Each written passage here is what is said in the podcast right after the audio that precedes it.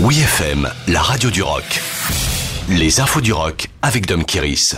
Bono et The Edge en concert à Kiev. Les deux musiciens leaders de U2 ont joué en live dans une station de métro de la capitale ukrainienne, transformée en abri anti-aérien ce dimanche 8 mai.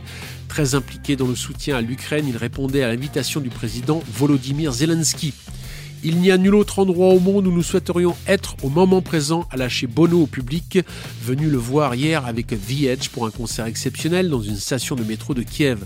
Alors qu'une sirène se faisait entendre au loin, les deux membres de U2 ont entamé Sunday Blood et Sunday, premier d'une longue liste de hits.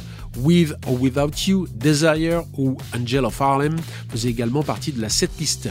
Beaucoup d'émotions également lorsque Bono et The Edge ont invité un soldat ukrainien pour reprendre Stand By Me, le standard de Ben King, dont les paroles furent modifiées pour l'occasion de Stand By Ukraine. Au cours de la prestation, d'autres militaires ont rejoint la scène pour accompagner le duo irlandais qui en a profité pour rappeler au monde que les Ukrainiens se battent pour leur liberté qui est aussi la nôtre avant d'enchaîner sur le titre Walk On.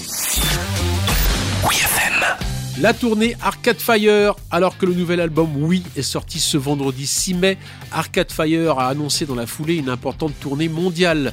Baptisée We Tour, la tournée commencera par le Royaume-Uni et ensuite parcourra l'Europe avec pas moins de 4 dates en France avant de repartir aux États-Unis.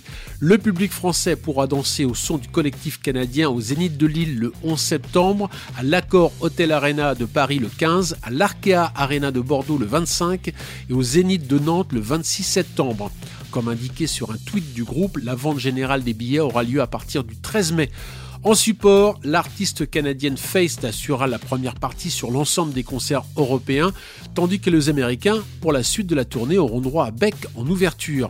Par ailleurs, Arcade Fire a souligné que pour l'achat d'un billet pour le 8 Tour, 1 euro sera reversé à l'association KNPE pour financer leur soutien aux communautés les plus vulnérables d'Haïti.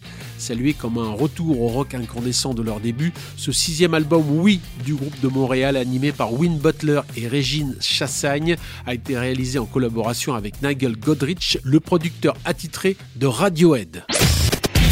Retrouvez toutes les infos du rock sur wfm.fr.